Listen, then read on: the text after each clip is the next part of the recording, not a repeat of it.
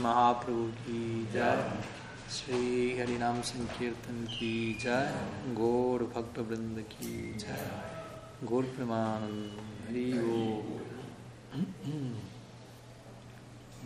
Bien. Buenos días a todos, Pranam.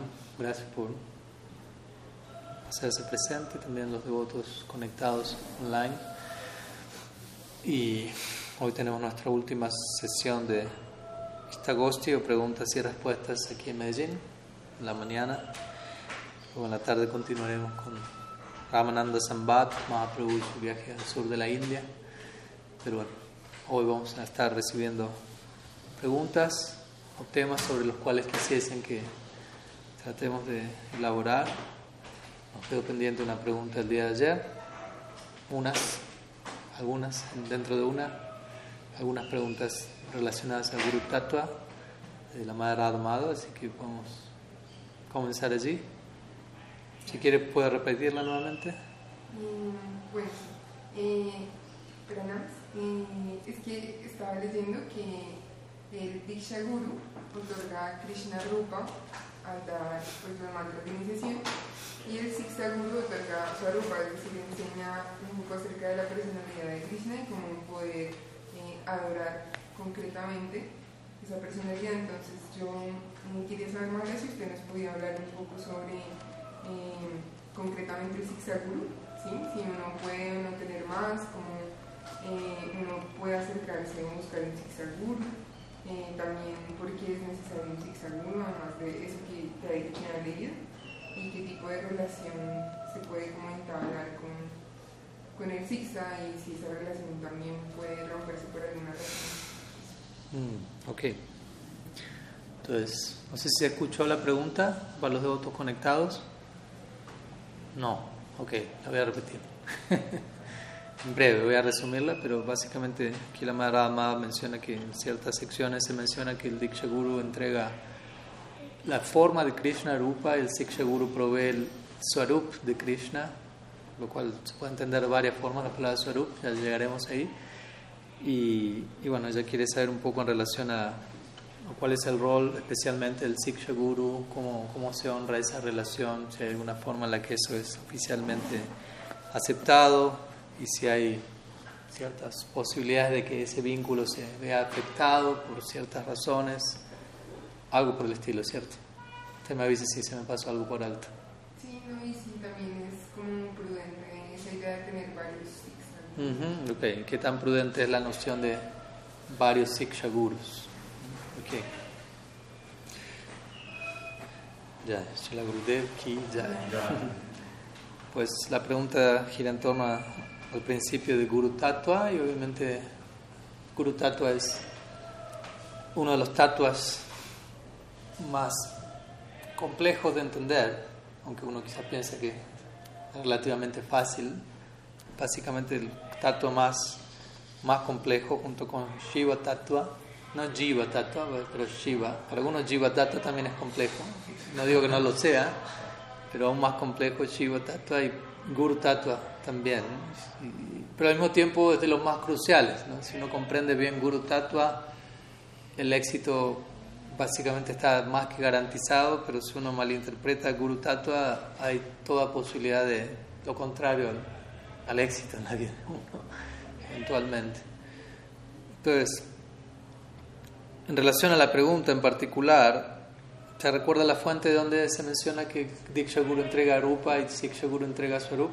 Sí, pues está en Chaitanya Charitamrita. Sí, quería preguntar si de ahí lo había escuchado o en algún otro marco, pero ok. Entonces sí, en el Chaitanya Charitamrita, bueno, por empezar, ¿no? la idea de Diksha Guru y Siksha Guru comienza a partir del Chaitanya Charitamrita, interesantemente. Si ustedes estudian el Bhagavatam o los Upanishads o todas las secciones del Shastra donde se habla de Guru, no, no, se, no, se, encuentra esta división entre de, Diksha y Siksha, sino que se habla de Guru, lo cual es un punto importante a considerar. ¿no?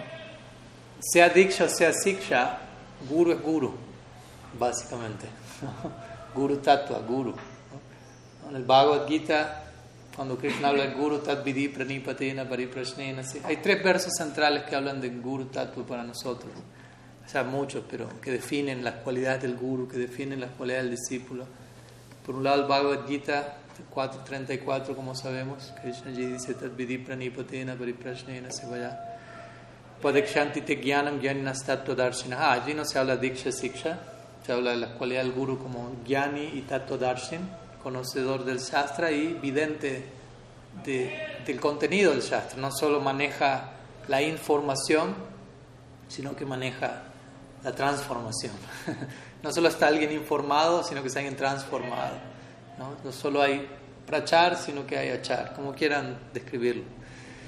Y uno ha de rendirse a cierta a tal persona, indagar humildemente, prestarle seva, etc. ¿No? El Bhavatan luego dice, Tashmat Gurum Prabhadita Jignashu Sriya Utamam Shabdi Parichanishnatam Brahmani Pashamasrayam. Básicamente la misma idea.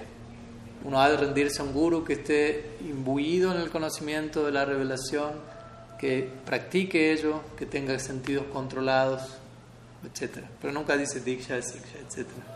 Luego hay un verso si se quiere, aún más antiguo, que es de los, del, del, del um,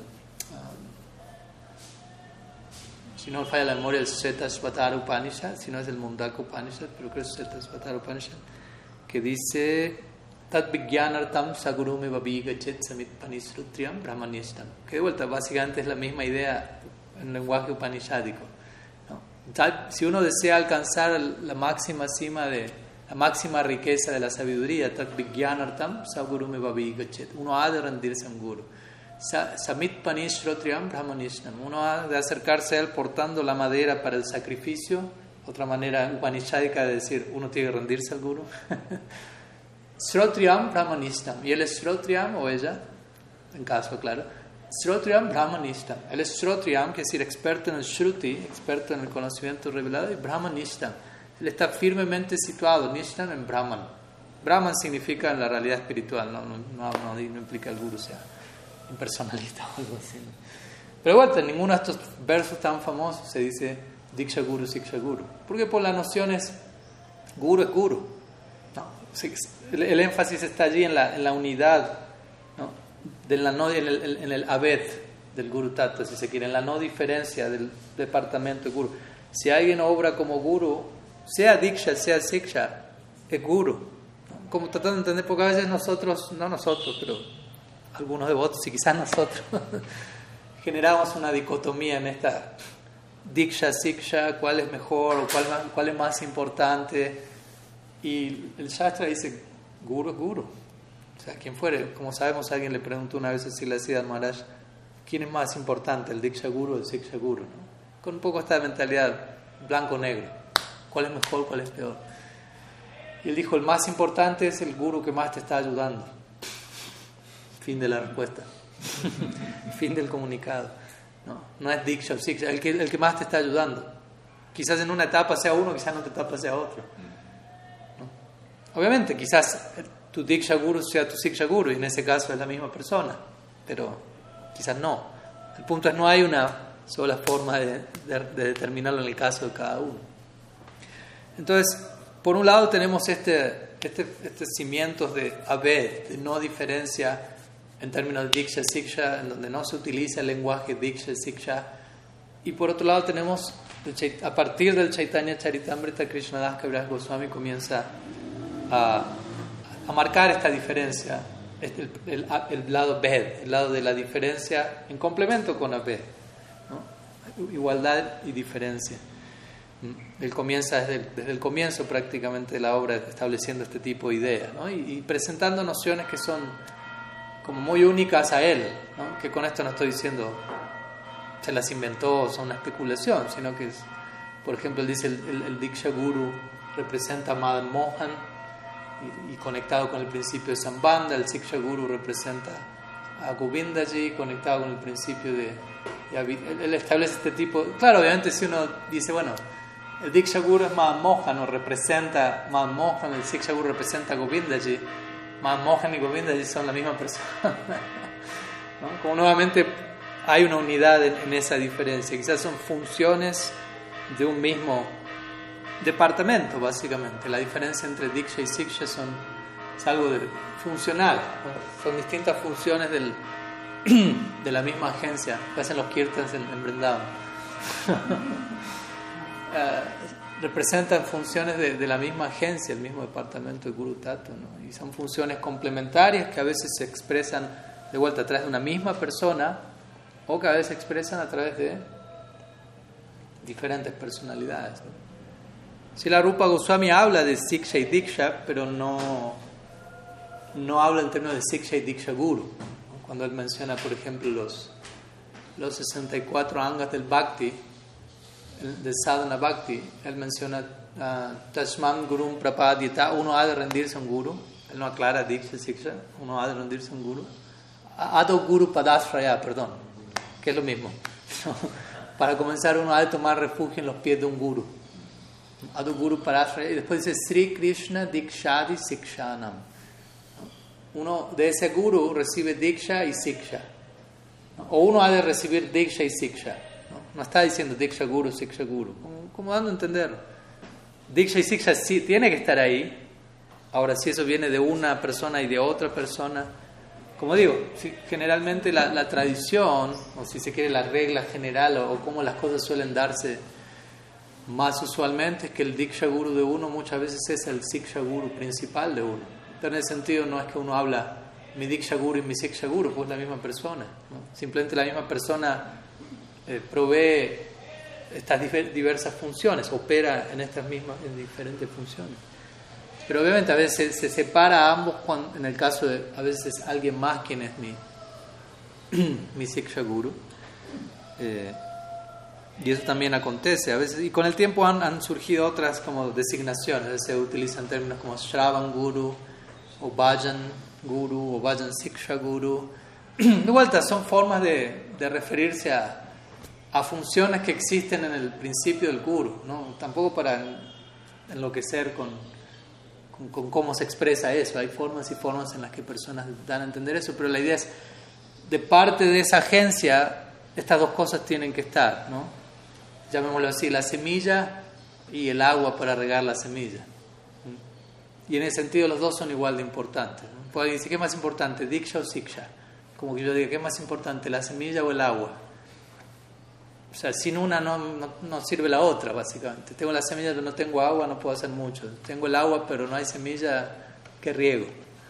los dos son, porque los dos de vuelta hay una unidad entre ambos, Diksha y Siksha. Los dos se complementan. Pero obviamente sí, lo que, lo que se establece es que Diksha Guru es uno, mientras que Siksha Guru son, pueden ser más de uno.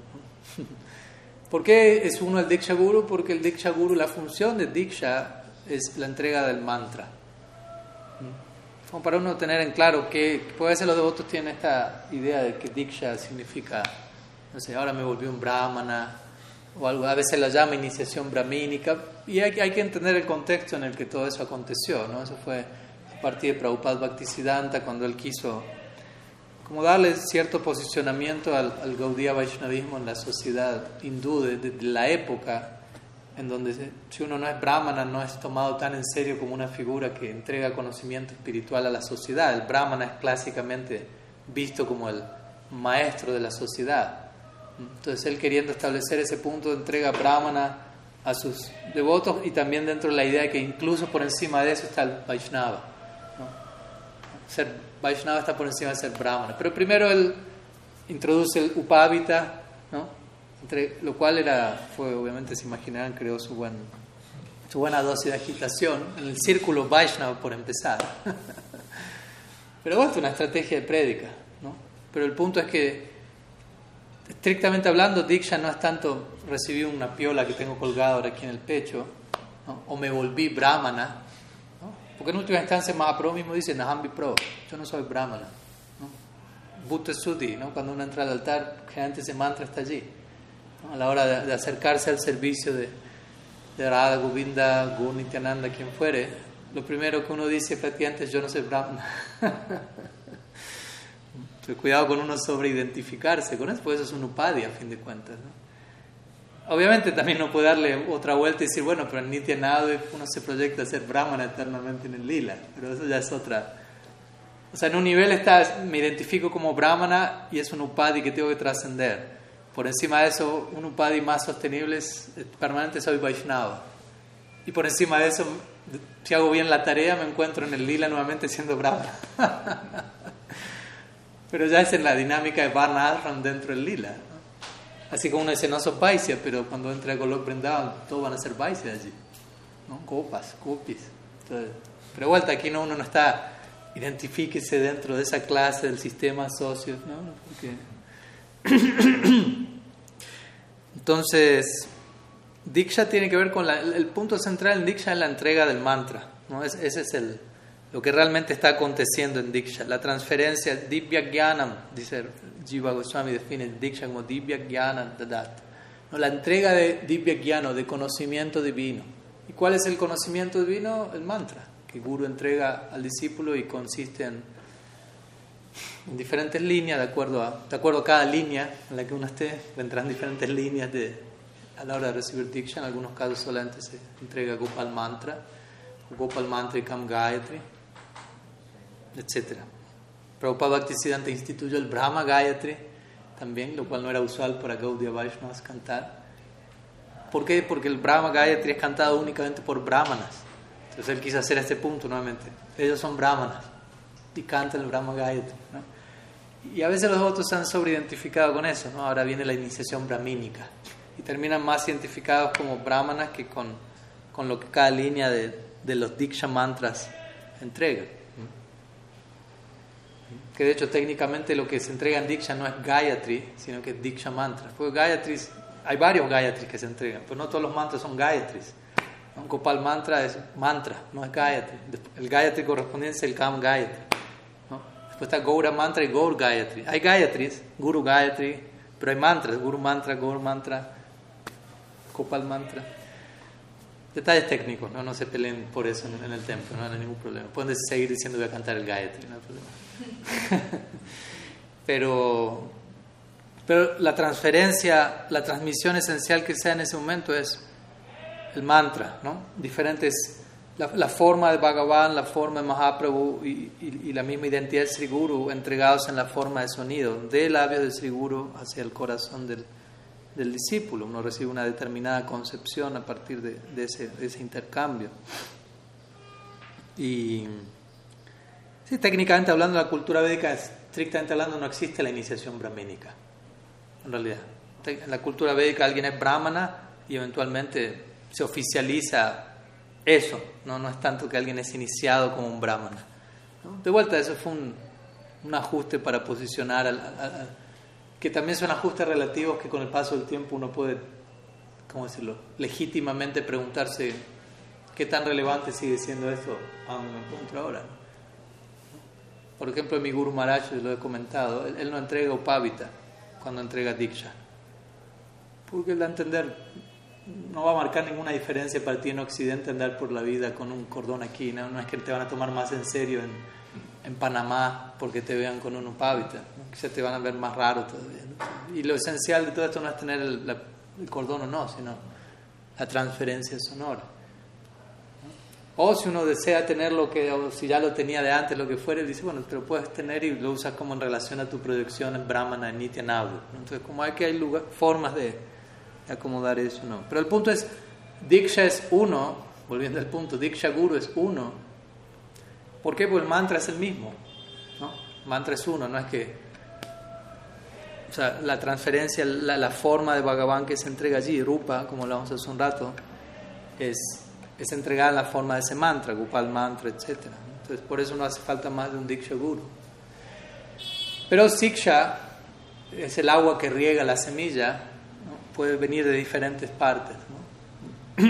la instrucción que, que nutre esa concepción, o que nos puede llevar al Swarup de Krishna, si se quiere. Okay, la forma y la naturaleza de Bhagavan, más, más en detalle. y el Bhagavatam dice eso, como dice este verso, Canto 11. Ajá. Na. Ah. Ah. bueno, se fue. Na. Empieza con na. bueno, ya cuando Krishna hace el conocimiento, el, el recuerdo ya lo olvida. Pero básicamente él dice que debido a que la verdad es absoluta, ¿no? Es absoluta, es infinita, no, no es que va a poder ser explicada de forma completa únicamente por una persona. Por lo tanto, se vuelve básicamente necesario recibir conocimiento de la verdad absoluta de más de una persona. Allí se promueve el, principio de más de, de un siksha guru. Lo cual obviamente también uno tiene que saber cómo manejar esa idea, porque en el nombre de poder tener más de un siksha guru, puedo terminar diluyendo mi, mi foco, ¿no? Porque él es mi siksha guru, ella es mi siksha guru, este es mi siksha guru, aquel es mi siksha guru. Pero qué capacidad tengo de lidiar con, con todo un torrente de instrucciones que llegan a mí desde diferentes fuentes que todo eso nutra un foco específico, ¿no? porque también la práctica de uno no eventualmente se vuelve más y más específica. ¿no? Debería. suena paradójico, pero cuanto más un devoto avanza, el devoto se va a volver más amplio, se va, va a abandonar el sectarismo propio de, de la etapa canista, un fundamentalismo, va, va, a abrirse a otras posibilidades, va a haber más amplitud en su práctica, pero también va a haber más profundidad en su práctica. Por un lado está la amplitud, pero por otro lado está la profundidad. Y, y de vuelta, que uno desarrolle una visión universalista, una capacidad amplia de acomodar tantas cosas, no quiere decir que uno no deje de volverse más específico en su práctica. Las dos cosas deberían estar pasando, aunque parece que una cosa pueda atentar contra la otra, no necesariamente. Entonces también Siksha significa algo específico, y dependiendo de la etapa en la que uno esté, aunque uno no esté en una etapa muy específica todavía de meta, uno de todas maneras sigue teniendo una necesidad específica en la etapa en la que esté. Aunque yo soy el, más canista de todos los canistas del día uno, tengo una necesidad muy específica para esa condición en la que estoy. Y, es, y, Siksha tiene que también corresponder con eso. Entonces, sí, puede haber más de un Siksha Guru, pero ¿qué capacidad tiene uno de tener varios Siksha Gurus? A veces uno, uno primeramente sí, así como qué capacidad tiene uno de tener varios discípulos, de muchos discípulos, qué capacidad tiene uno de tener varios gurus, ¿no? Sea, se puede aplicar la misma idea. Una ocasión Prabhupada Bhaktisiddhanta estaba entregando Harikata y citando esta sección del Bhakti Rasamrita Sindh, donde Rupa Goswami dice, uno no debe tener muchos discípulos. Uno no debe abrir muchos templos, uno no debe escribir varios libros, estudiar muchos libros. Y un discípulo le preguntó, pero Guru Maharaj, ¿sí? Usted está haciendo todo eso. ¿Cómo entenderlo? Se abrió 64 más, tiene miles de discípulos, estudia bastante. Y él dijo, eso es una cuestión de capacidad personal. Como diciendo, ¿qué es mucho? Para uno es una cosa, para otro es otra. Muchos discípulos, muchos templos, muchos libros. Para alguien, cierta cantidad de libros no es mucho. ¿Me explico, no? O sea, para alguien tener 100 discípulos, 1000 discípulos no es mucho. Para alguien tener un discípulo es mucho. Para alguien ser un discípulo es mucho. a uno le queda grande el zapato de ser discípulo, que decir de tener discípulo. Entonces, y lo mismo se aplica a esta idea, ¿no? Tener guru. ¿Qué capacidad tengo de lidiar con diferentes corrientes de inspiración, diferentes humores y modalidades de abordar la práctica sin que eso represente una contradicción, un conflicto. En un comienzo uno, lo más probable, no tiene esa capacidad. Uno necesita enfocarse de manera unidireccional, como si la Prabhupada diría, yo les estoy poniendo a mis discípulos un cerco alrededor porque están en su primer brote devocional. El brote es muy tierno, muy frágil, puede ser afectado por cualquier viento, insecto, entonces ellos van a crecer por alrededor de un cerco y dentro de ese el cerco es su realidad, ¿no? no tiene idea de lo que está pasando fuera del cerco. Pero lo que está pasando dentro del cerco es prácticamente muy poco comparado a todo lo que pasa a la vida fuera del cerco. Pero todavía ellos no tienen la capacidad de lidiar con la vida fuera del cerco. Pero van, van a estar creciendo dentro del cerco al mismo tiempo. Y cuando tengan la, el enraizamiento debido, el nivel de enraizamiento hacia abajo va a corresponder con el nivel de crecimiento hacia arriba.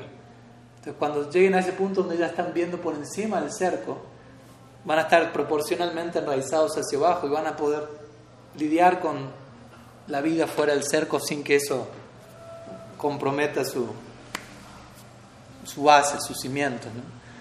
Entonces, es entendible. Entonces, gradualmente, uno empieza por un guru, ¿no? Gradual, y si ese guru, y un punto importante, si el guru es fidedigno, naturalmente yo voy a tener más de un guru inmediatamente. Por empezar, voy a estar conectado con el parampara. ¿no? Porque quizás el guru en un comienzo va a decir, y Prabhupada lo hizo con, con, con buena razón, y no solo él, solamente escuchen de mí, no se distraigan. Durante cierto periodo dijo eso, cuando ya estaba por partir, cuando le dijeron, ¿hay alguien más donde podamos recibir guía? Dijo mi hermano espiritual Celestial Maharaj. Pero incluso si uno no tiene varios Diksha Gurus aparte del Diksha Guru de uno, uno tiene todo el parampara del Diksha Guru de uno hacia atrás. Perdón.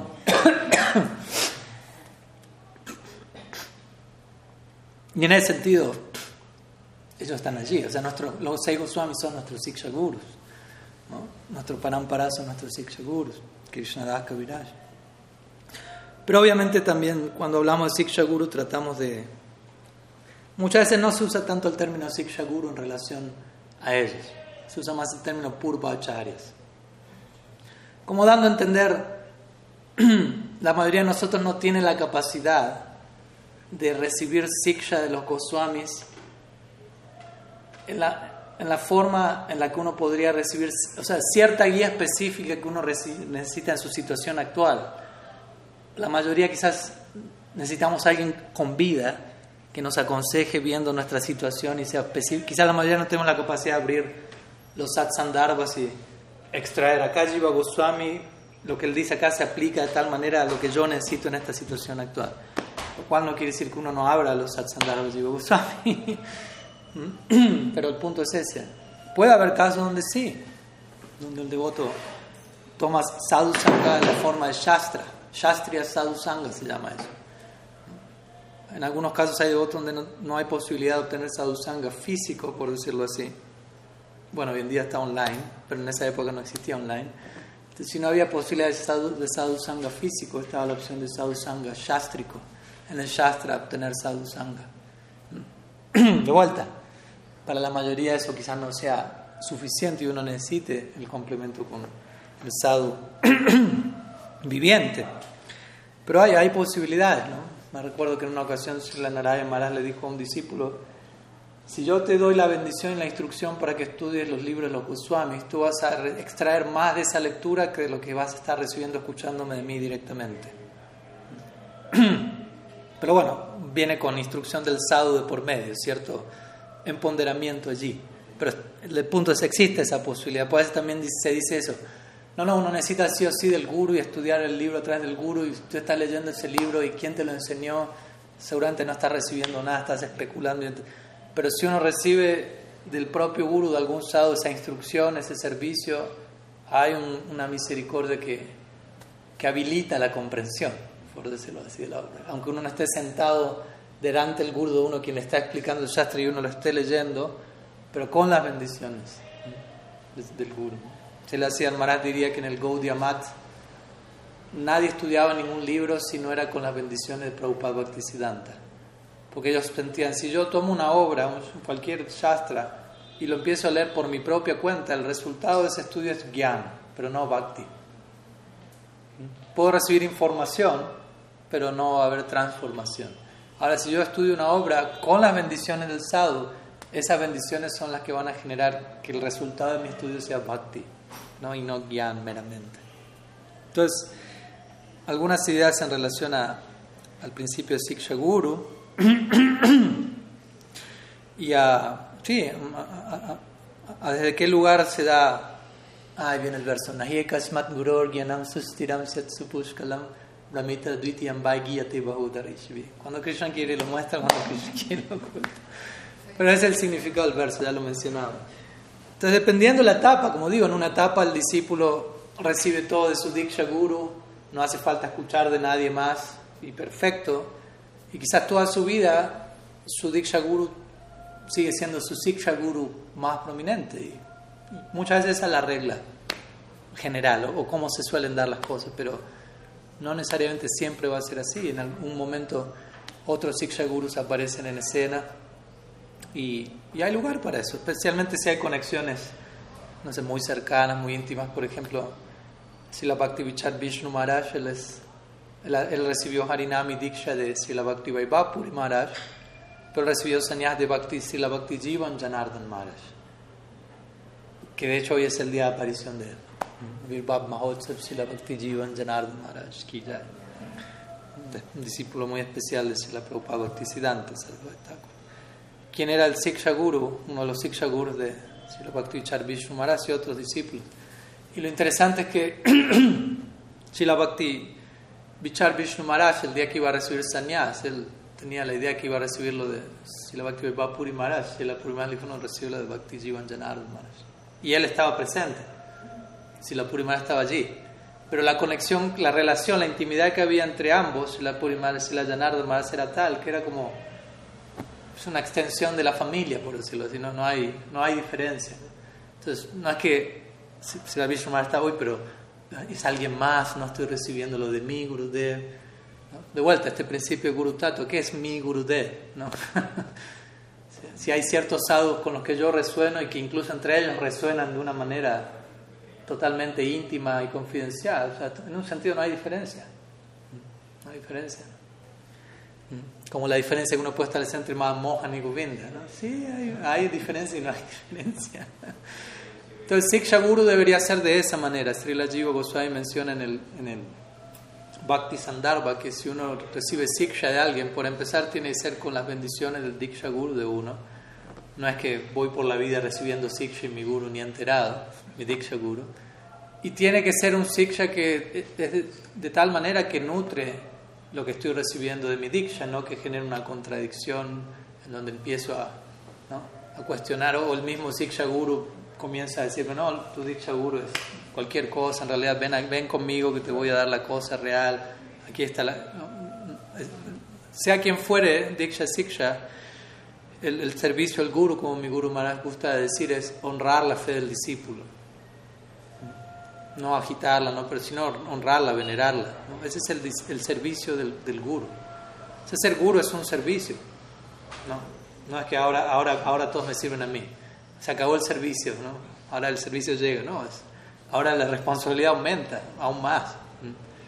Y el servicio es honrar y cuidar y nutrir la fe del discípulo, sea cual fuere la necesidad que esa fe tenga.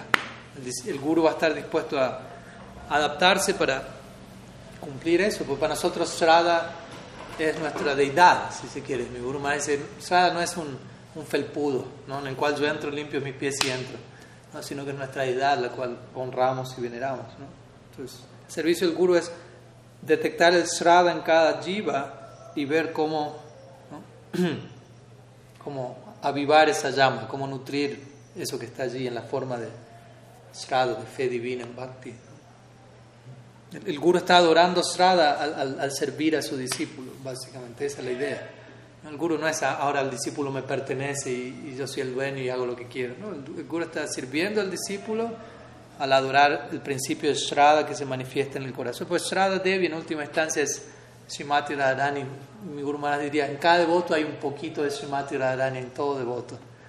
Y si uno está tan dedicado y si Radha es el ideal a servir, bueno, vamos a ver cómo uno se relaciona con Sri en la forma de, cuando ella aparece en la forma de un devoto, de otro devoto, cómo uno honra esa esa presencia. Entonces, Siksha Guru tiene que ver en gran parte con eso, con nutrir lo que ha sido recibido en Diksha, básicamente. ¿no? Diksha es el mantra, es la figura de Krishna, su forma, la relación con él, y Siksha va, está allí para, para informar, ¿no? informarnos cómo conducirnos en la práctica para que el canto de nuestro mantra fructifique. Pero como digo, también eh, eh, no hay una formalidad, quizás como a veces se, se acompaña a lo que es la aceptación de Diksha, cierta formalidad, hay grado de formalidad también.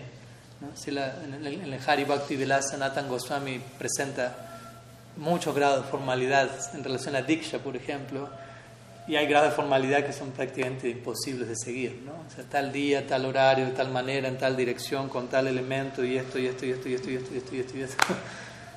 Pero él comienza, pero nada de eso en un sentido es la esencia, son detalles para, para ayudar a la, a la persona a entrar en sintonía. Aquí está por pasar algo importante, ¿no? Y Guru Maharaj siempre dice eso, ¿no? Cuando uno hace un, un, para esos momentos, él dice, bueno, el yagna es como para crear un fuego y que la gente a distancia diga, uy, algo, algo importante está pasando ahí, vamos. ¿No?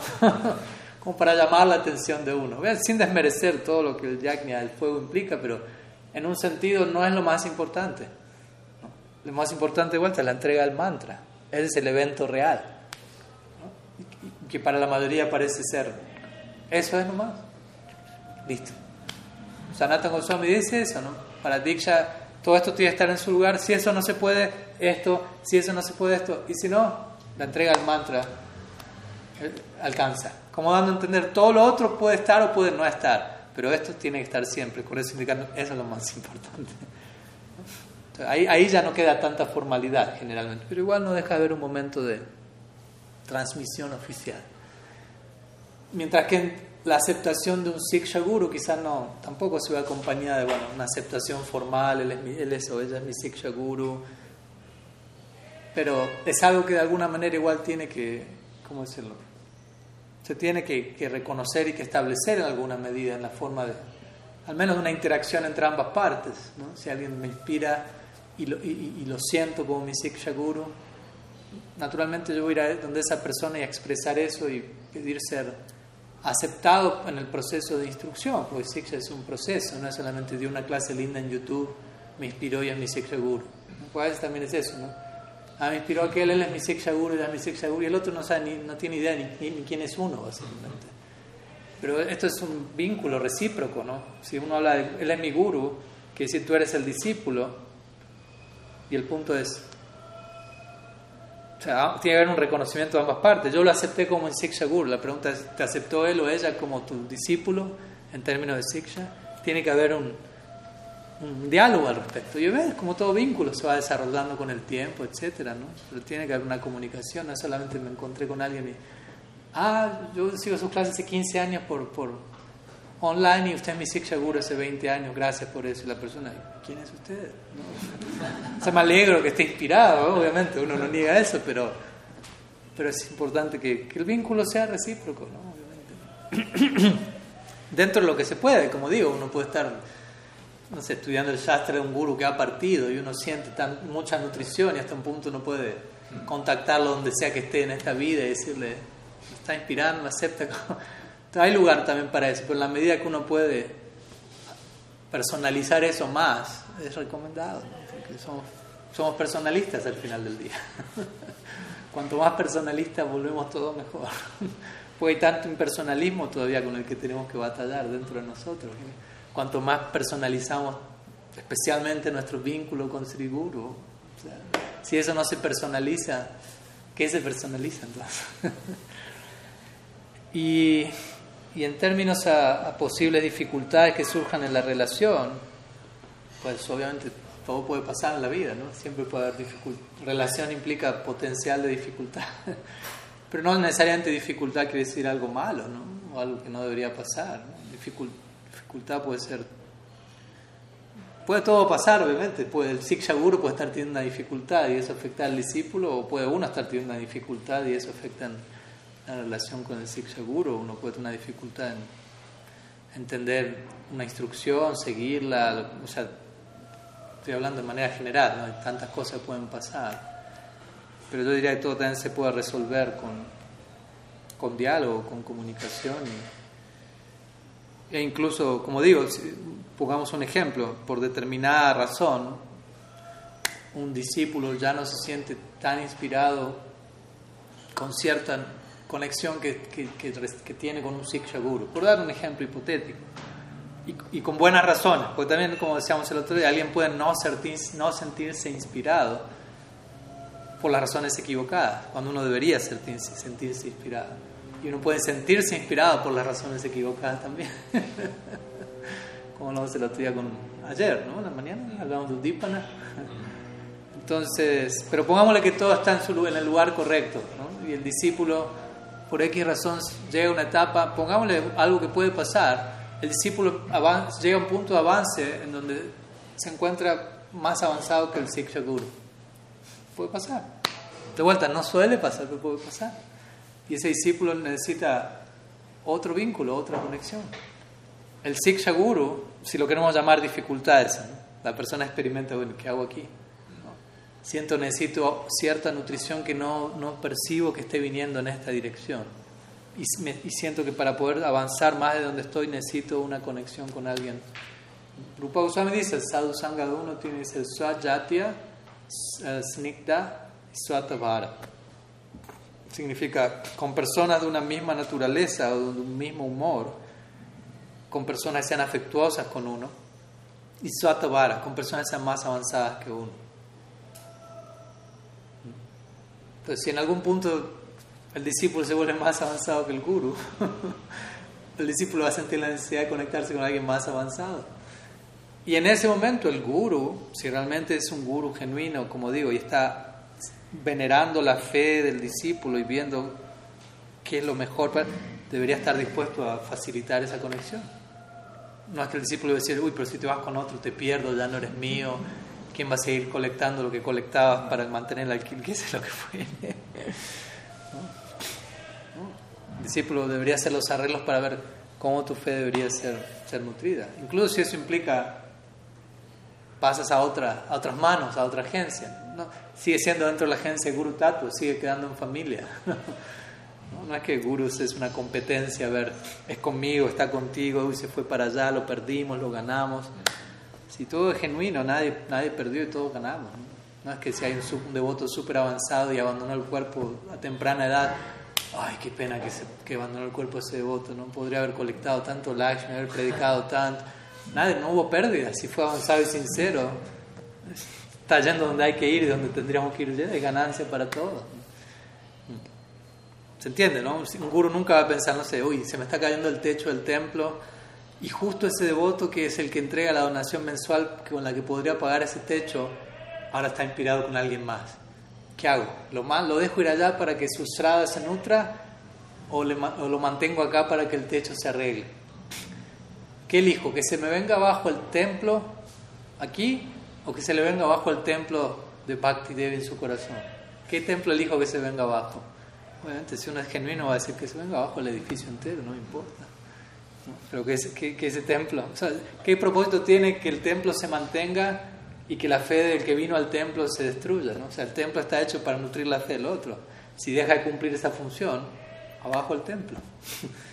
Si la Prabhupada dijo eso cuando él fundó ISKCON, no sé si escucharon eso, pero cuando se estaban haciendo los papeles legales de la institución, él dijo, todo este esfuerzo que estábamos haciendo, él dice, después de tantas leyes y códigos, y esto es así, y esto es así, y esto no es así, fuera del contrato oficial, porque eso no se podía poner ahí, Prabhupada dijo, la ley más importante aquí es que las relaciones tienen que ser basadas en el amor y la confianza. Ese es el código central.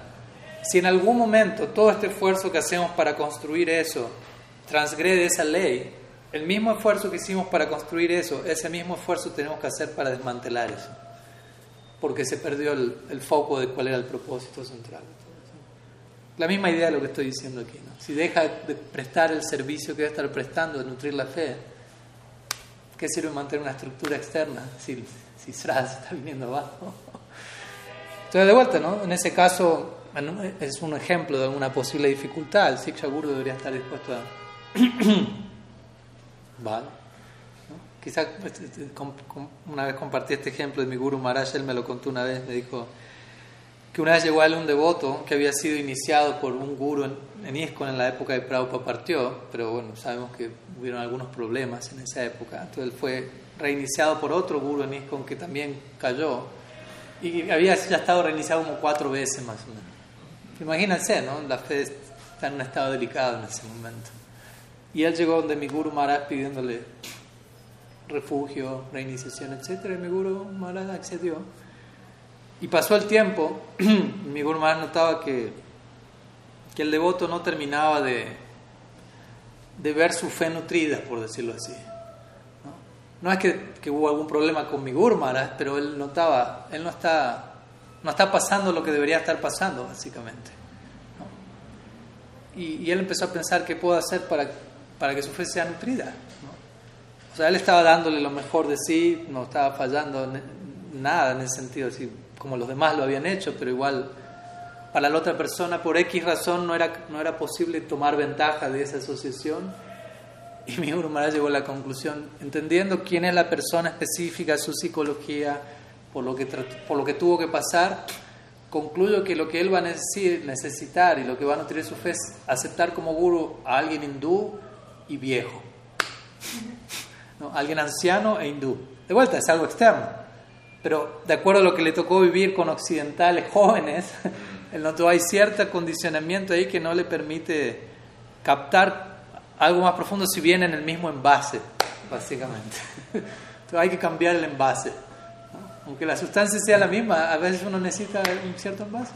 Entonces el pensó, él necesita tomar refugio en alguien que sea hindú y que sea mayor de edad, ancianito, idealmente. Entonces inmediatamente pensó la Bhakti Pramod Puri Maharaj. En esa época estaba conectado con entonces le planteó eso a su discípulo. le dijo, mira, veo que no estás pudiendo progresar como, como tú tienes el potencial de hacerlo. Y personalmente tampoco es que me interesa retenerte como discípulo, quiero verte crecer y no siento que está funcionando conmigo. Estoy pensando en, en que te conectes con Sela Puri Maharaj. Y el devoto estaba sorprendido, pero a la vez como, como vino de su guru eso. y él fue donde Sela Puri Maharaj y le planteó, ¿no? por favor querría, si me puede brindar reiniciación. Si la primera que no, yo no voy, yo no doy reiniciación. Y él dijo, no, pero pasó esto y esto. Pero ¿quién es tu Gurudev? Le dijo, si el Atipurari Maharaj. No, yo no te voy a dar reiniciación. Es un Vaishnava genuino, o sea, ¿cómo te voy a dar reiniciación? Sería Vaishnava para, como hablamos hoy. Hay lugar para la reiniciación, pero no en caso de que el Guru se mantenga en buen, bien posicionado. Y dijo, no, pero si él es genuino, y él dijo, no, pero él me mandó aquí. Entonces, si la Purma estaba como sorprendido, porque claro, también él hasta un punto tenía experiencia de casos con cuatro reiniciaciones y, todo lo que eso implica en la psicología de alguien. al mismo tiempo quedó como intrigado, como, ¿en serio? ¿Tu guru que está bien parado te envió donde mí para que yo lo reinicie? sea lo que fuera, necesito hablar con él personalmente. Yo no sé si realmente él dijo eso o tú me estás viniendo con esa idea. Yo él era siempre muy cuidadoso, obviamente, de honrarlo debidamente. Entonces, eventualmente, si la Puri habla con mi Guru Maharaj, mi Guru Maharaj le dice, sí, yo lo mandé, y lo mandé por esto, y le cuenta el detalle de, de por qué. Y si la Puri se aceptó, y le dio reiniciación. Y uno podría decir, de acuerdo a la regla, no debería haberlo hecho. ¿Por qué? Porque su Guru no... Pero, de vuelta, el principio básico, el principio esencial es hay que nutrir Shraddha. Si eso no está ocurriendo, hay lugar para aparentemente transgreder la ley del Shastra.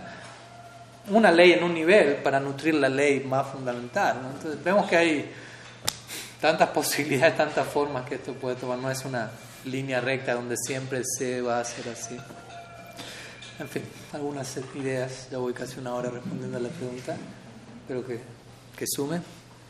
Sri Guru Tattva Ki Jai. Eh, ¿Qué más? más. Y para, para un punto de, de, claridad respecto a, a, esa misma, esa misma pregunta, muy interesante la metáfora de, de, de la semilla y el agua, ¿cierto?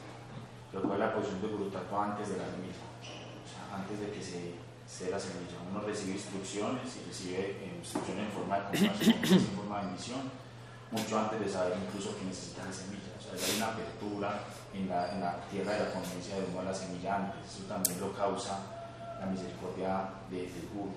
Y eso por un lado, por otro lado, cuando dice la semilla llega y, es, y la iniciación se da, eh, se refería, pues, como uno lo señaló, a Gopal Manta, la posición de, de, de Harinama, la mm. posición del canto del mantra. O sea, cuando allí también se entrega una semilla, o sea, el Bhaktilata mm. se da desde el Harinama mm. o se da desde el Kamala, ¿en qué momento podemos aplicar esa metáfora de ya se entregó la semilla y la Sí, entendamos que, que no deja de ser una metáfora, una analogía y hasta un punto es de, aplicación literal, ¿no? La semilla, no es que el guru viene una semilla, abre la boca, Es una manera de tratar de, dar un ejemplo de un principio que va más allá de, algo de este mundo. Eh, por un lado, lo que tú mencionas al comienzo, ¿no? Si quieres, hablando en el, lenguaje, eh, en el lenguaje de la, de la, analogía de la semilla, el lenguaje agricultor, el guru primeramente entrega siksha, si las llamadas diría, ¿no? ¿Cuál es la forma de capturar al guru? El guru da siksha y da siksha y da siksha y llega un punto en donde uno dice, deme diksha. Me capturó, me inspiró entonces luego viene el diksha y luego viene siksha que nutre ese diksha. ¿no? Tú no podrías decir el, el siksha inicial es, si seguimos la analogía de la semilla, antes la semilla hay que alistar la tierra. Entonces el siksha inicial prepara el terreno. De vuelta, es una analogía, ¿no? pero es una manera de tratar de, ilustrar esta situación interna. Siksha inicial se prepara el terreno, ¿no? Diksha, semilla, ahora vamos a Harinam, y luego el riego de la semilla siksha adicional. O como a veces si la Rupa Goswami dice las nueve etapas del Bhakti, ¿no? de Srada Prem. Y él dice Srada Sadhu Sangha. Pero obviamente uno se pregunta, ¿cómo yo tengo Srada sin Sadhu Sangha? Todo empieza con Srada. Y no, los acharyas explican en comienzo, no. Todo empieza con Sadhu Sangha, antes de Srada, un Sadhu Sangha extraoficial, si se quiere, donde uno entra en contacto con con Bhakti, porque de vuelta, no, no es que quiera insistir sobre el tema, pero el Bhakti no es inherente a la Jiva. Entonces no es que ya lo tenemos y, se activó o algo así, ¿no? uno recibe eso. Entonces uno recibe el en contacto con los sadhus, recibe, entra en contacto con el principio de la fe divina, etc. Krishna Bhakti Janmamul Hoy Sadhu Sangha. Entonces hay un, hay un Sadhu Sangha preliminar, Vishwanath Chakravarti lo comenta, lo expresa en su Madhurya Kadambini, y se dice que este término, cuando Rupa Goswami da las nueve etapas, él dice Adho Shraddha. ¿No? Tata Sadhu Sangha. Dice Adho Shraddha. Adho puede significar en el comienzo hay Shraddha, pero también Baladev Vidyabhushan, si no me falla la memoria, él comenta que este Adho se refiere al Sadhu Sangha previo a Shraddha. Como diciendo, primero hay contacto con los devotos, no es que uno tiene fe en Krishna, fe en el Bhakti, pero uno entra en Sadhu Sangha y eventualmente eso lleva a un Shraddha.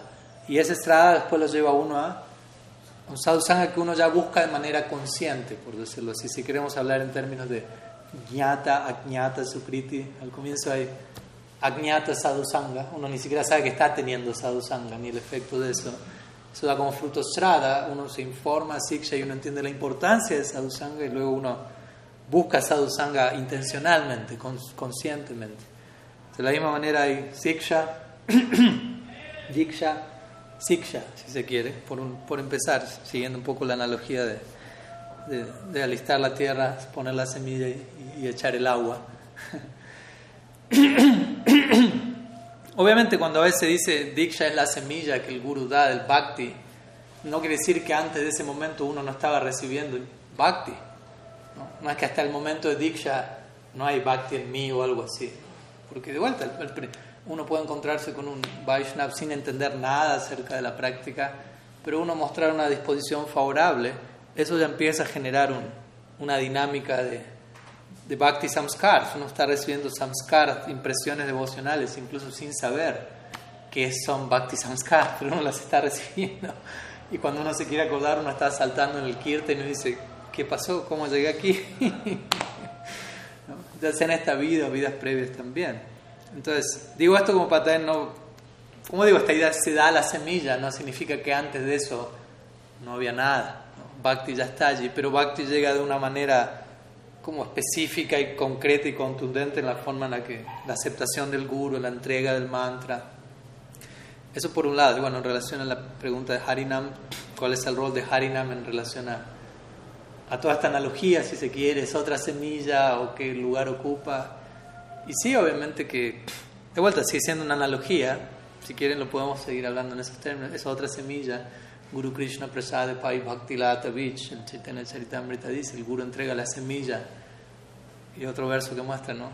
El Guru entrega la semilla, no es que uno ya la tiene, puede ser se da esa analogía, uno ya tiene bhakti, uno ya tiene su disposición devocional incluida de fábrica y el guru viene y riega la semilla.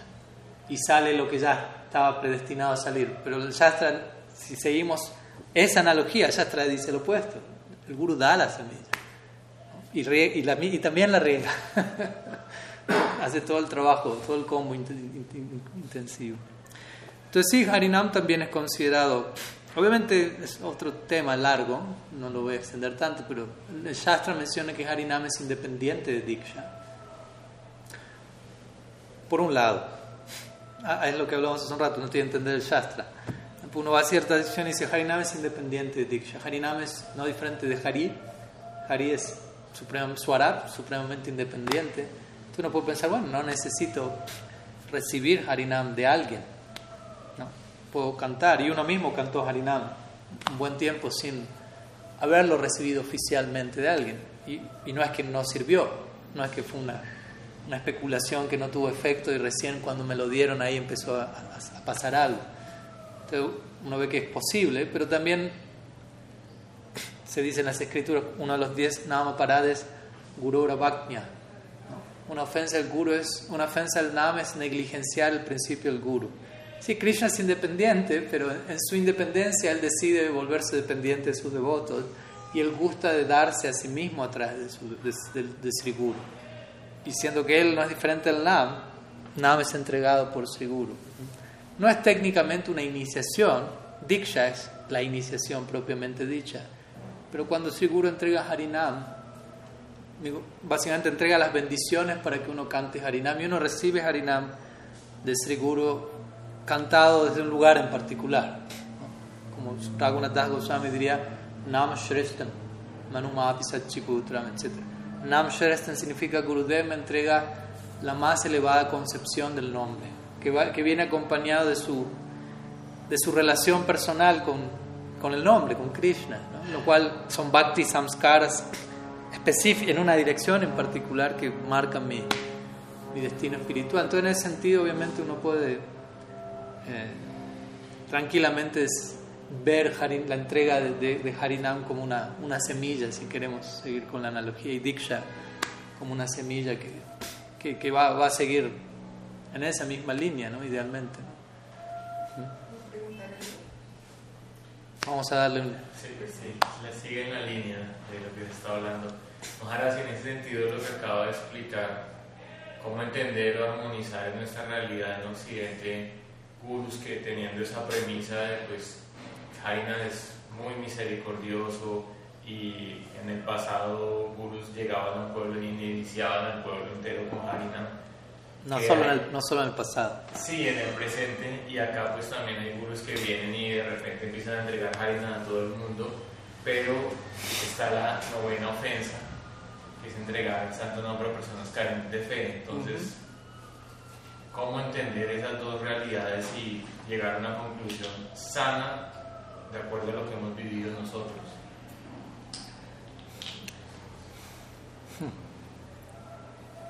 Tienen dos horas más. ¿eh? pues sí, hay varias cosas a considerar, ¿no? Porque uno puede decir, bueno, hay un guru puede ir a una aldea e iniciar a la aldea entera y uno no debe entregar el nombre a quienes no tienen fe, pero capaz uno dice, bueno, pero la aldea era justo una aldea de Vaishnavas. Porque también hay aldeas así, no, no, no en Medellín, pero, pero en Bengal o algo, uno encuentra aldeas, son todos Vaishnavas, básicamente. ¿no? Y, y, hay una fe en Srinam. Obviamente, fe en el nombre no significa que tienen plena fe y son totalmente iluminados, pero hay, hay un principio de estrada que va a empezar a ser nutrido. Entonces, hay lugar para para iniciar la aldea entera, también, también tiene mucho que ver bueno, cuál es el adicar del que está entregando Srinam. A veces encontramos grandes personalidades totalmente empoderadas, uno escucha, ¿no? Narottam Thakur hacía eso, ¿no? Él iniciaba aldeas enteras. ¿no? Virabhadra Goswami también, el hijo de Nityananda Prabhu, él iniciaba masivamente. Y uno no va a decir, son nama paradis. ¿no? Pero vuelta, había un empoderamiento que, que les permitía, con la Prabhupada mismo también. Sabemos la famosa historia en donde, bueno, quizá no es tan famosa, ya se vuelve famoso a partir de ahora, ¿no? terminarán online esto, pero si la Sierra le mencionaba, si la Prabhupada, o, sea, más bien si la Sierra decía, lo que si la Prabhupada hizo, si lo hubiese hecho a alguien más, eso hubiese sido nada parado.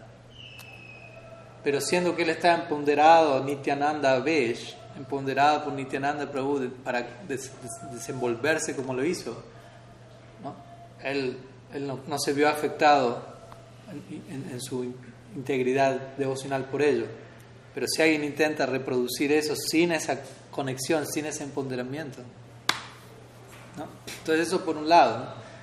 Entonces, obviamente ahí tiene que mucho que ver con el que está entregando Harinam, tener la, sinceridad suficiente para decir dónde estoy parado, ¿no? o sea, cuál es mi, mi standing, ¿no? mi posicionamiento interno y saber hasta dónde, como decíamos, hasta saber cuántos discípulos puedo tener, a cuántos le puedo dar. Prabhupada diría eso es cuestión de capacidad personal.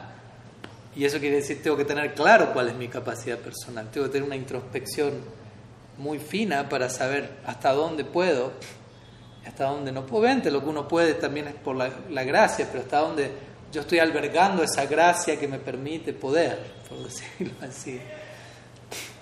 Por eso el guru, o sea, ser guru es lo más complicado, lo más difícil que hay. Uno piensa, uy, debe estar bueno ahí, que nada grande, doble de prasanki, ya es todo el día. Pero uno dura una semana si piensa que ser guru es solamente eso. eso requiere una constante reexaminación, contemplación, introspección y ver todo en términos de servicio y nutrir la fe, etc. Si uno comienza a malinterpretar eso, sabemos en qué puede terminar. Entonces, eso por un lado, ¿no? Es importante tener en claro la capacidad que uno tiene para entregar Srinam y la capacidad que el otro tiene para recibir Srinam. las dos cosas tienen que ser examinadas. Por eso Sanatan Goswami diría, antes de aceptar a alguien como guru, tradicionalmente el discípulo vive con el guru un año en el guru kula. De vuelta, eh, parecen ser distintas cosas. El otro llegó a la aldea y los inició a todos. Pero el punto es que la idea es, hay que, sí tiene que haber una cierta disposición para ello. Generalmente si uno no está muy empoderado, yo no recomendaría que ande iniciando aldeas enteras. No va a terminar bien. Y también otro punto importante es que incluso si la persona es, como si lo tiene un Shraddha, un Srinam, y el que lo entrega tiene, cierta, tiene capacidad, aún así luego hay que ver cómo se nutre esa entrega de Nam con Siksha. Y ese es uno de los puntos que Bhaktivinoda Thakur abordó en su época, porque él notaba que se estaba entregando Diksha a todo el mundo, Siddha Pranal, incluso Harinam, bla, bla, bla, bla pero no había demasiado sambandha gyan que, que nutriese la entrega del nombre. La persona recibía el nombre, tenía cierta fe, pero una fe más neófita. ¿Y cómo hacer que esa persona crezca a partir del canto a través de Siksha? Eso tiene que ser proveído. Yo voy a la aldea a los inicios, a los 5000, me fui. Y sí, quizás son inocentes, buenas personas, empiezan a cantar, pero. Y yo he visto, o sea, de vuelta no me interesa jugar a nadie, pero yo he estado estando en, sobre todo en Bengal, y hablando con varios devotos, y allí uno encuentra varias situaciones en donde varios de los devotos allí son iniciados por gurus que tienen 20.000 discípulos, 15.000 discípulos, o sea, en, esas dimensiones, o más aún. Y ellos me dicen, la mayoría de los que son iniciados, obviamente quizás son nacidos en Bengal, tienen cierta fe más apro, reciben el NAM, y en un nivel se mantienen cantando, pero la mayoría de ellos no, no recibe un siksha y una guía más específica que los ayuda a, a superar esa plataforma. Muchos quedan ahí. Y, de vuelta, no es algo que, esté mal también, es, algo. Más vale algo que nada en ese sentido. Pero el punto es que no.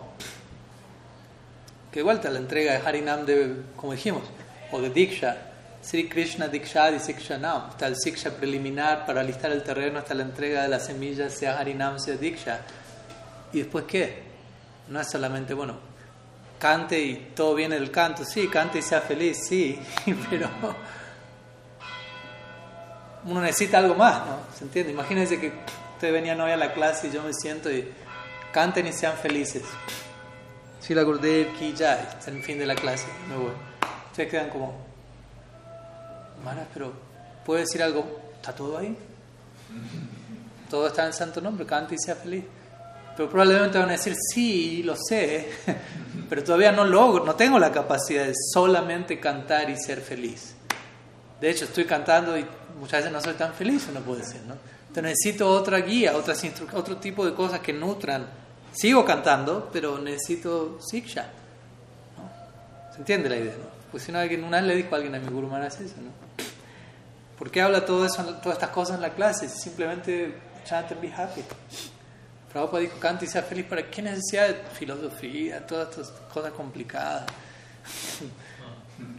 ¿Por qué no solo cantar y ser feliz? Y él le preguntó, ¿tú haces eso? ¿Tú solo cantas y eres feliz? Dijo, no. ¿Tú te puedes sentar 20 horas al día, 18 horas al día solo cantando? ¿Te alcanza con eso? No necesitas hacer nada más, hablar de nada más, conocer nada más, solo canta y ser feliz. No. Bueno, tú mismo tienes la respuesta a tu pregunta. no necesita siksha para nutrir todo eso. Entonces, eso sería un poco lo que, como, como veo la dinámica en ese sentido. ¿no? obviamente nosotros estamos aquí en Occidente, como digo, no es una cultura donde, donde aldeas enteras tienen fe en Mahaprabhu, y, pero sí a veces yo he visto o escuchado que sí, a veces lamentablemente se entrega Harinam de manera indiscriminada, sin necesariamente haber un empoderamiento de por medio a la altura de esa indiscriminación, por decirlo así. Si hay empoderamiento, bueno, falina farichete, uno juzga al árbol por el fruto, ¿no? pero si en el, con el tiempo eh, eso no fructifica, hay que analizar en, dónde estuvo el error. Porque obviamente capaz que la persona de Dios Harinam está empoderada, Prabhupada Dios Harinam empoderado, no quiere decir que todos los que lo recibieron alcanzaron premio Bhakti, pero no quiere decir que Prabhupada estaba equivocado por haberle dado Harinam a esas personas algo así tampoco.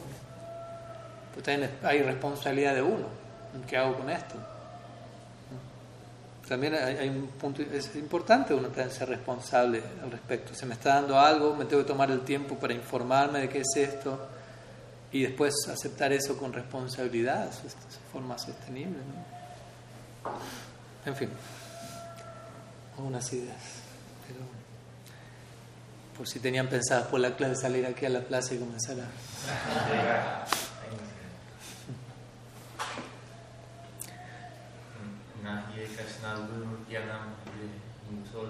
puede ser no suficiente. Perdón, ¿y vuelta? Ah, sí, sí, sí. Sí, creo que todavía había salido, pero justo me había acordado el lo, había venido. Entonces, claro, pues uno recibe Harinam, pero ¿qué uno hace con eso vuelta? Uno recibe la semilla, siguiendo la analogía. Ok, tengo la semilla, poderosa, orgánica, todo el potencial, pero ¿qué hago con la semilla? O sea, hay un proceso después de la semilla, ¿no? Ponerla, taparla.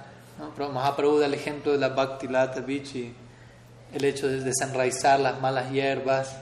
¿no? O sea, no no es solamente tengo la semilla.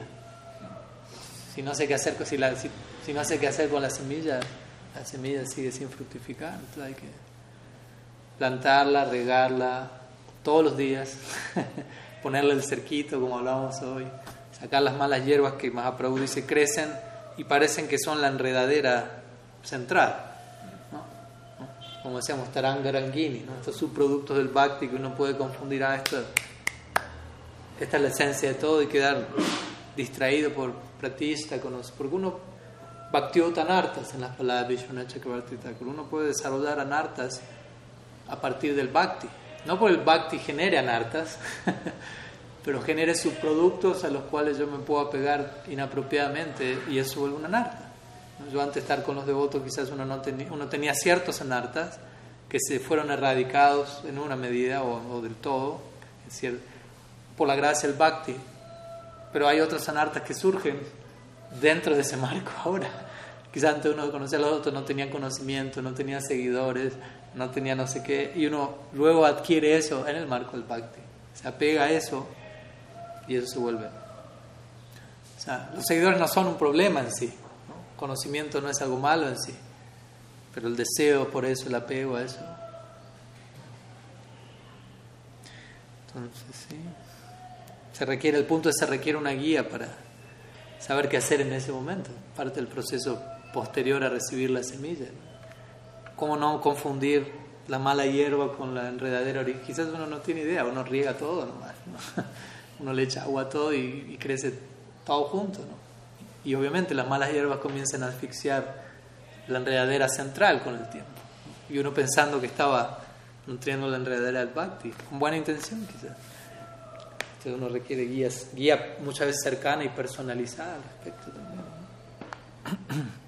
De vuelta el proceso es personalista. personalista. Bueno, ¿algo más? Aquí veo una pregunta en el chat. Le damos una oportunidad al público online. Depende de aquí de los devotos en Medellín. Depende de quién pregunta. Pregunta Vaishnava Das, de Argentina. No estándares, Ah, ok, ok. Aquí los devotos de Medellín dan las bendiciones para leer la pregunta del Prabhu Vaishnava. Dice, también es ligada a Guru Tattva, como para seguir también con él. Hoy, hoy, hoy ese fue el, la categoría. ¿no? Ante una debilidad de la fe en relación a Sri Guru, ¿cómo reforzarla?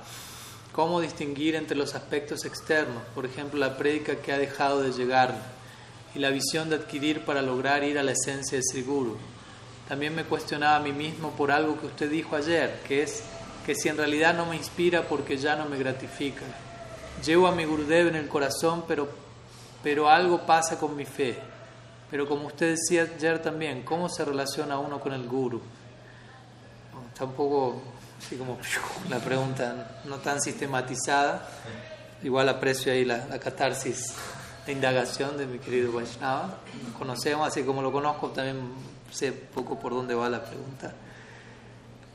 Varios, me imagino algunos temas, algunas preguntas, pues son varias en una, se, se han ido en cierta medida respondiendo aquí.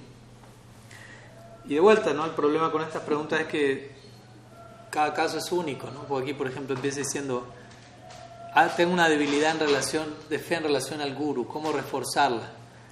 Bueno, depende del caso, porque si el guru está haciendo todo mal, quizás es correcto que tengas una, una debilidad en tu fe.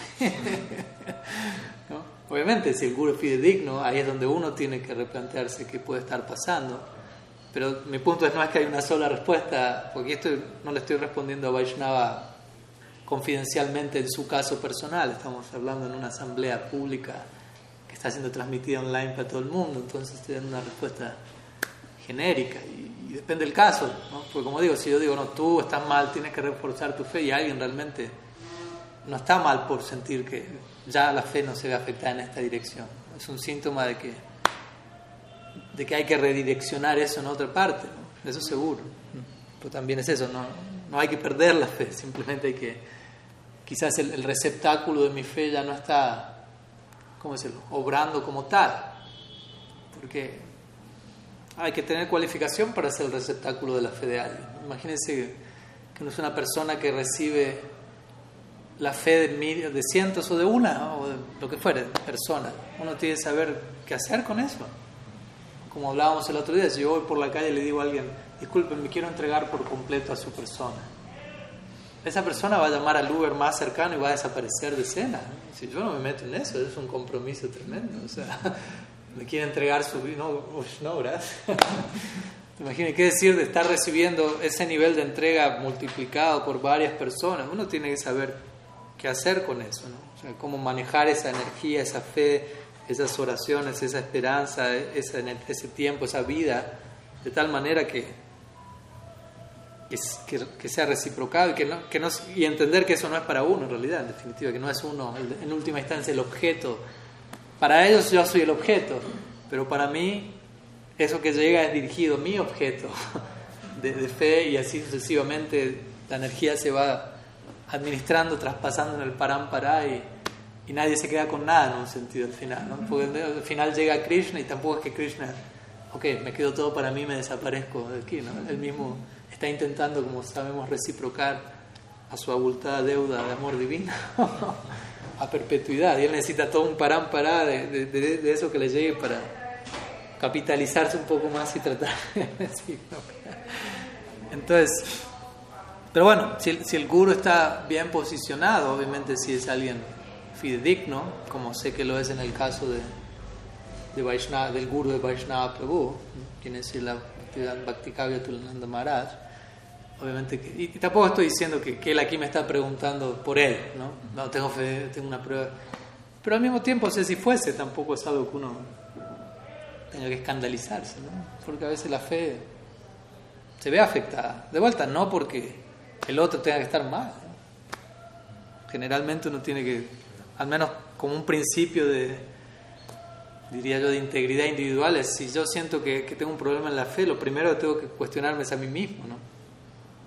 Aunque el otro pueda estar totalmente mal también, pero primero voy a pasar por casa, ¿no?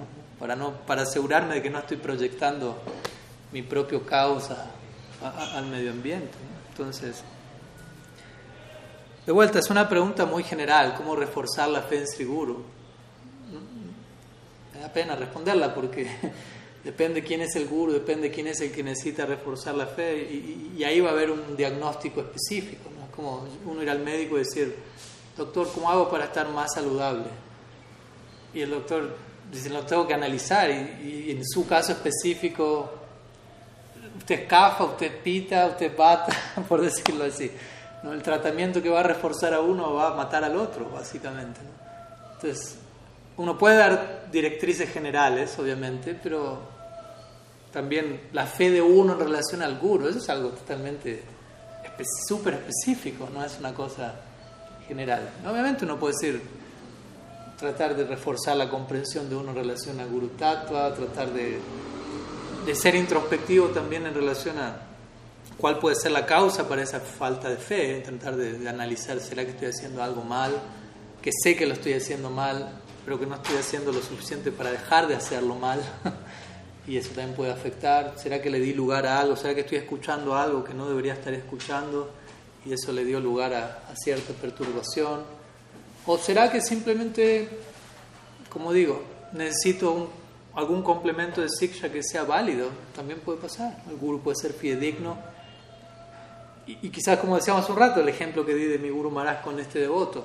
Todo estaba en su lugar, pero habían pasado ciertas cosas, o había, cada cual es de una naturaleza tal en donde uno necesita algún elemento relativo que tome otra forma. ¿no? Me dé la misma sustancia, pero en un envase que yo voy a poder apreciar más por, por mi incapacidad. ¿no? No, no es que el otro falló, ¿no? uno también tiene esa humildad. ¿no? Sri puede estar bien parado, todo está en su lugar, pero debido a mi incapacidad de ser tan saragrahi, necesito que esa esencia que él tiene o ella tiene y sé que está ahí, se me presente en un determinado packaging.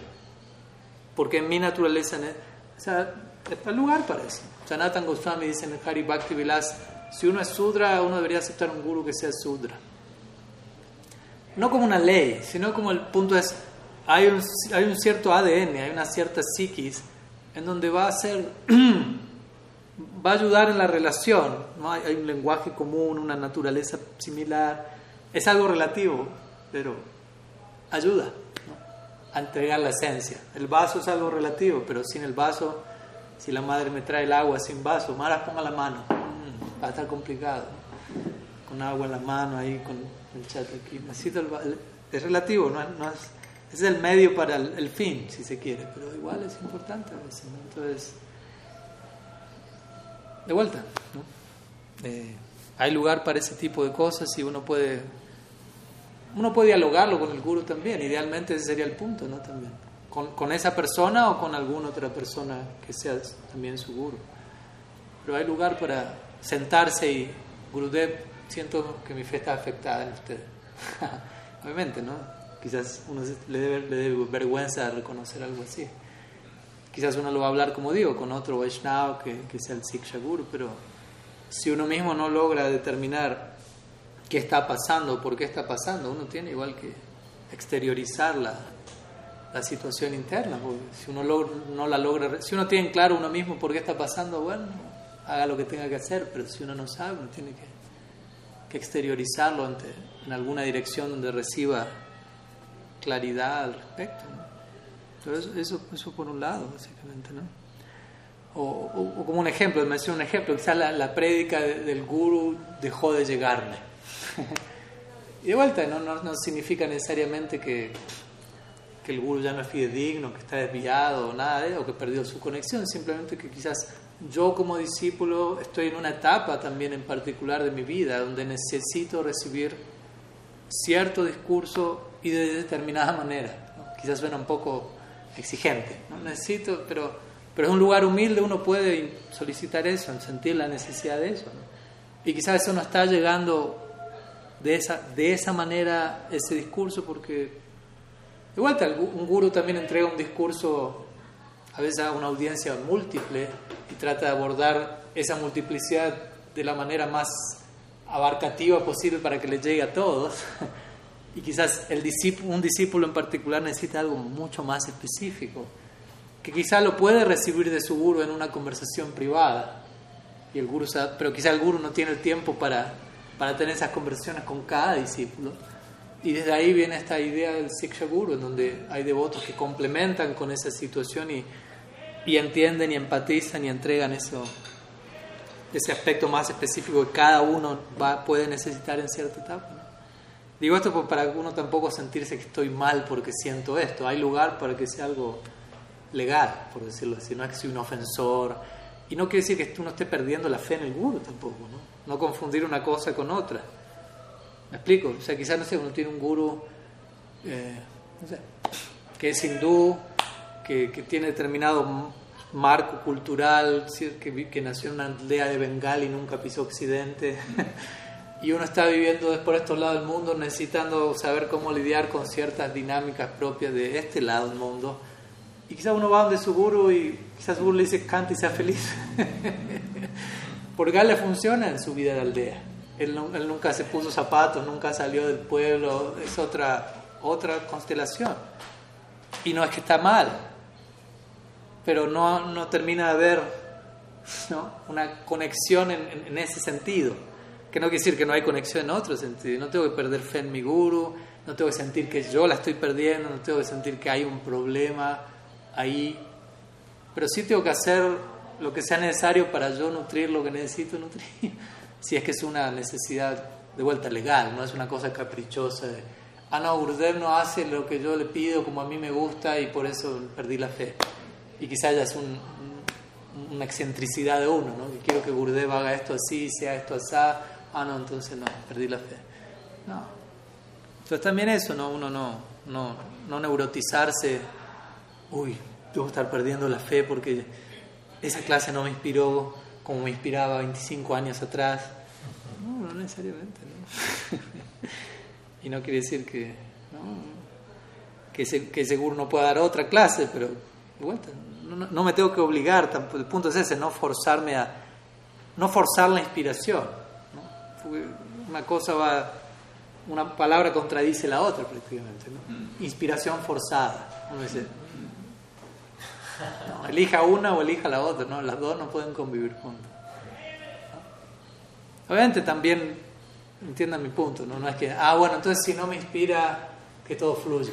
No, no, o sea, como dijimos ayer, ¿no? O sea, si algo no me inspira, no necesariamente quiere decir que, el otro está equivocado, ¿no? Yo estoy esperando que el otro me sirva y me gratifique y mantenga en la zona de confort pero esa no es la inspiración que uno debería buscar. Entonces, también tiene que haber una inspiración disciplinada, por decirlo así. Tiene que haber un contexto en el cual yo entiendo que esto es lo que me debería inspirar. Aunque aún otras cosas me inspiran que sé que no me deberían inspirar. ¿Me explico? Anukulya sankalpa pratikulya varjanam. Tengo que aceptar lo que es favorable al bhakti y rechazar lo desfavorable. Aunque en, en mi experiencia condicionada todavía sienta favorable lo desfavorable y desfavorable lo favorable pero entiendo lo que está pasando, entiendo que es mi enfermedad, mi problema, y sobre esa base busco. Entonces, de vuelta, ¿no? Uno no tiene que, que traumatizarse pensando, hay, algún, hay algo malo acá, hay algún problema. No necesariamente un problema, simplemente Krishna me está invitando a, a, a descubrir otros horizontes sin tener que estar rechazando nada. ¿no? no es que tengo si me inspiró tal, significa que De vuelta, Guru Tattva es, es un departamento generoso, amistoso, nadie está compitiendo con nadie, nadie no, no puede decir aquí te quedas solo conmigo, etc. El Guru no es el dueño del discípulo, básicamente. El Guru es un sirviente del discípulo. Y si el Guru realmente es fidedigno, uno puede incluso hablar todas estas cosas y el Guru va a estar, como digo, preocupado cómo logramos que esto siga funcionando, la forma que tenga que tomar. Entonces, al menos eso, no dejar que eso se vuelva un problema en la mente de uno porque uno empieza a dudar de sí mismo, eh, mm, estoy fallando en algo y quizás no necesariamente es eso. Simplemente uno está siendo invitado a, a, conectarse con otras expresiones de ese mismo departamento, otra extensión del, principio de Guru Tattva. Y eso suma a todo el proyecto, no resta. Entonces, como uno lo ve, básicamente. Así bueno, algunas ideas, espero que sume Vaishnava Prabhu. Ok. Bueno, yo creo que ya son las 10, conversamos bastante y también fue dentro de un marco, así que podemos cerrar ahí. Mañana de Guru Tattva tuvimos hoy, así que importante, tema importante siempre. Una y otra es volver a estos tópicos. Srila Gurudev ki jai, Sriman Mahaprabhu ki jai, Sri Harinam Sankirtan ki jai, Gaur Bhakta Vrinda ki jai, Gaur Piman